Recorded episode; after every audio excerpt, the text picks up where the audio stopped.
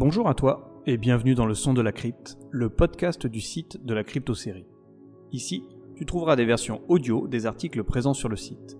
Il s'adresse aux détracteurs de l'écrit et à tous les fans de séries télévisées dont la production est terminée ou pas tout à fait. Dans ce neuvième épisode, nous poursuivons l'abécédaire des séries cultes. Tu peux d'ores et déjà retrouver l'actualité et toutes les infos de la crypte en version écrite sur le site www.cryptosérie.fr et en version audio sur YouTube, Deezer, Spotify et autres plateformes de podcast. Allez, c'est parti pour ce nouvel épisode intitulé L'abécédaire des séries cultes, volet 2 sur 4.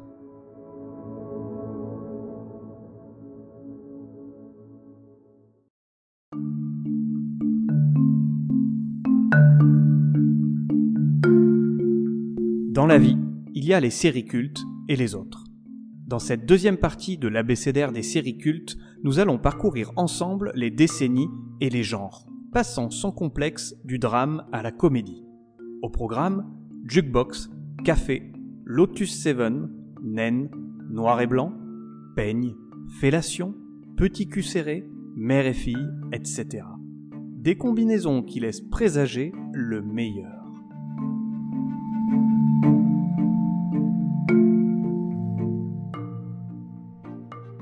Commençons par la première lettre.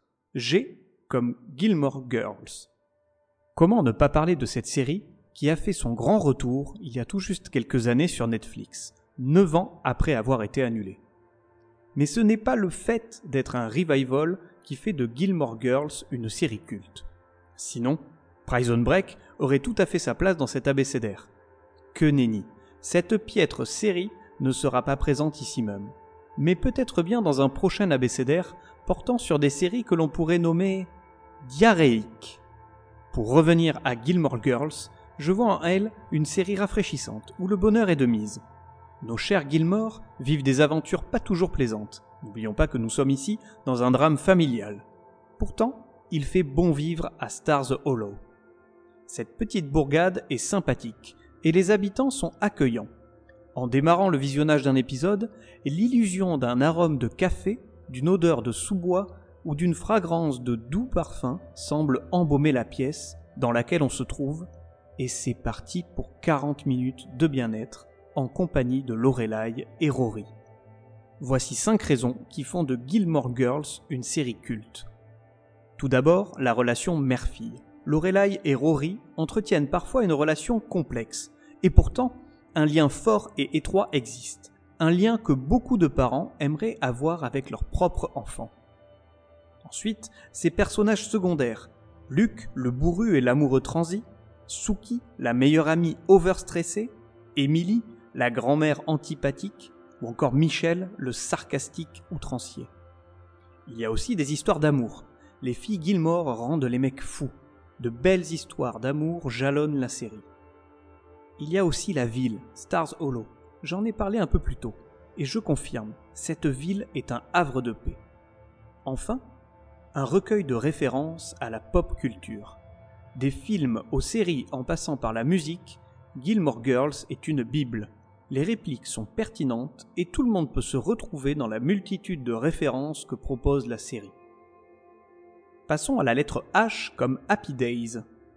Personnellement, je ne connais pas très bien cette comédie des années 70. Comme beaucoup, j'ai vu quelques épisodes éparses sans pour autant poursuivre le visionnage. Pourquoi? Tout simplement car j'étais trop jeune à l'époque où la série passait sur nos antennes, et j'avoue n'avoir jamais accroché à celle-ci. Il était cependant inconcevable de faire cette liste de séries cultes sans parler de Happy Days. Car qu'on aime ou qu'on n'aime pas, la comédie fait indubitablement partie des séries connues de tous pour les raisons suivantes. Son personnage culte, Fonzie. On dit bien la classe à la Fonzie. Le personnage est entré dans le langage courant. Henri Winkler, son interprète, est devenu un comédien culte affolant les téléspectateurs dès qu'il apparaît en tant que guest dans une série. Il y a également son créateur, Gary Marshall. Outre être le papa de Happy Days, il a officié pour le 7e art et nous a offert quelques bons longs métrages, dont Pretty Woman. La longévité de la série, pas moins de 11 saisons pour cette comédie, rien que ça. Il y a également la nostalgie qu'engendre chaque visionnage de la série, se retrouver ainsi dans son enfance ou son adolescence aux côtés des sympathiques Cunningham. Et enfin, son générique. Sunday, Monday, Happy Days. Pour la lettre I, j'ai choisi la série I Love Lucy. Là aussi, mon âge ne joue pas en ma faveur pour vous parler de cette série. Créée dans les années 50, I Love Lucy a connu un large succès outre-Atlantique. Sur le territoire français, il y a eu peu de diffusion, d'où la difficulté de voir des épisodes ou même de se procurer la série. Heureusement, de nombreux ouvrages parlent de I Love Lucy. Ainsi, sans avoir vu la série, on sait que celle-ci a tenu une place importante dans les années 50 aux États-Unis, période que l'on appelait l'âge d'or des séries télévisées. I Love Lucy est devenue une série culte pour de nombreuses générations, et elle a influencé grandement le monde de la télévision et la production des fictions télévisuelles. Voici quelques raisons qui font de cette série une série culte. Tout d'abord, son actrice principale, Lucille Ball.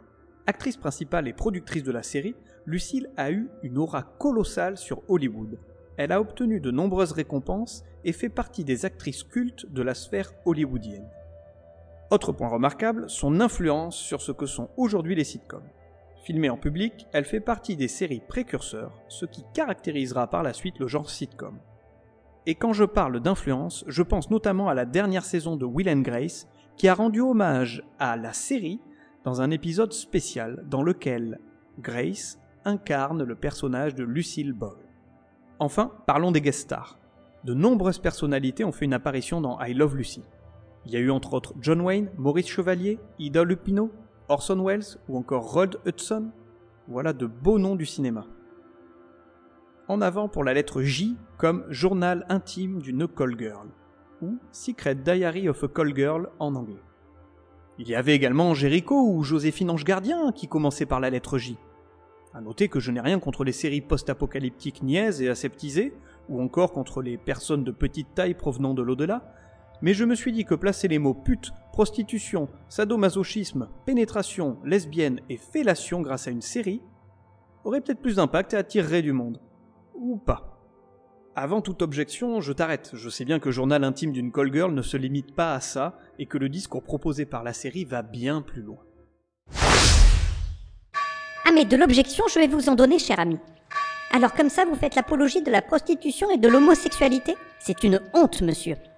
Ce que fait cette femme est interdit. C'est tout bonnement scandaleux. Et en faire un divertissement télévisuel est abject. Comment pouvez-vous cautionner cela et en parler ouvertement dans votre podcast? Alors on va se détendre légèrement la Christine Boutin de Neuilly. Ce genre de discours haineux, on n'en veut pas ici. Alors du balai et retourne compter fleurette à ton cousin. Donc revenons à nos ébats sexuels avec la délicieuse Belle. Journal intime d'une call girl est effectivement une série qui parle de sexe dans toute sa composante. Le sexe reste néanmoins un cadre général qui permet d'aborder des sujets plus précis comme les relations amoureuses et amicales de Belle, ou des sujets plus complexes comme la femme-objet ou encore les maladies sexuellement transmissibles. La série parle avant tout de la femme, de la femme en tant qu'égale de l'homme et ici en tant que sexe fort. Le cul, pour parler crûment, ne sert que de porte d'entrée pour comprendre la condition de la femme dans notre société contemporaine. Et franchement, la série réussit assez habilement son pari et nous offre une belle série sur l'amour, l'amitié, les différences et le jugement que nous portons tous les uns sur les autres. Voici 5 raisons qui font de Journal intime d'une call girl une série culte. Premièrement, son actrice principale, Billy Piper. Je l'adorais dans les premières saisons de Doctor Who et il était inconcevable que je la loupe dans son nouveau projet. Deuxièmement, son discours intelligent, confère ce que j'ai dit un petit peu plus tôt. Ensuite, son humour. Oui, la série aborde des sujets tabous et graves, mais pas que. Elle sait aussi être légère et drôle. On retrouve l'humour anglais assez régulièrement, avec des situations cocasses, voire délirantes. Une histoire vraie, Belle de jour a réellement existé. La série est une adaptation d'un livre et d'un blog de Brooke Magnanti, une jeune femme qui a été la belle de la série dans sa jeunesse. Enfin, pour la présence de Callum Blue, aka Mason, dans Dead Like Me. En tant que fan de cette dernière série, et du personnage de Mason, je ne pouvais qu'apprécier la présence du comédien dans Journal intime d'une call.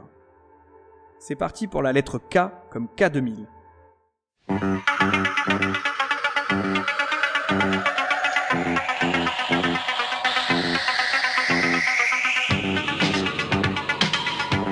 Exploits d'un chevalier solitaire dans un monde dangereux.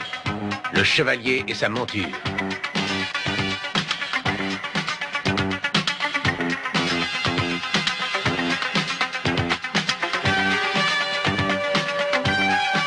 Un héros des temps modernes. Dernier recours des innocents, des sans espoir, victimes d'un monde cruel et impitoyable.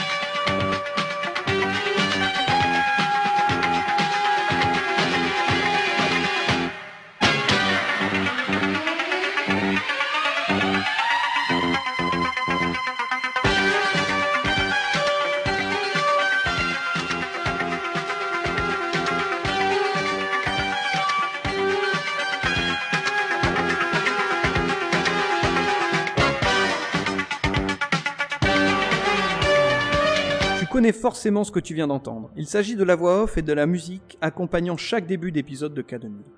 Cette série, tout le monde la connaît. On aime ou on n'aime pas. Ce n'est pas grave, on la connaît de fait. Et voici 5 raisons qui font de K2000 une série culte. Tout d'abord, bien entendu, son héros, Michael Knight. Avec sa coupe de mouton, ses jeans ultra moulants et ses petites blagues de dragueur à deux balles, Michael Knight est un personnage incontournable. Michael Knight est évidemment associé à son acteur principal, David Hasselhoff. David est un personnage hors du commun, à la fois détesté, moqué, adulé et sachant faire preuve de pas mal d'autodérision, ce type est à part. Sa carrière de comédien n'est pas très réussie si on retient les deux séries qui l'ont conduit sur le devant de la scène, K2000 et Alerte à Malibu. Loin d'être de grandes séries, elles ont néanmoins marqué plusieurs générations et ont permis à David de devenir un acteur très connu. On peut également parler des frasques du monsieur avec la fameuse vidéo tournée apparemment par sa fille où on le voit à moitié bourré manger un hamburger dans une chambre d'hôtel.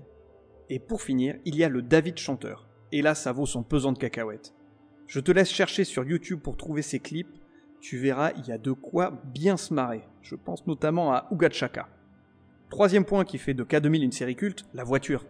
L'autre héros de la série est la voiture de Michael Knight, Kit. Il s'agit d'une Pontiac Firebird Trans Am 1982. Beaucoup d'entre nous ont rêvé de pouvoir conduire un tel engin. Quatrième point, son créateur, Glenn A. Larson. Glenn était un créateur de séries à succès entre les années 70 et 90. On lui doit notamment Galactica et Galactica 1980, Quincy, L'homme qui tombe à pic, Magnum, Manimal, etc.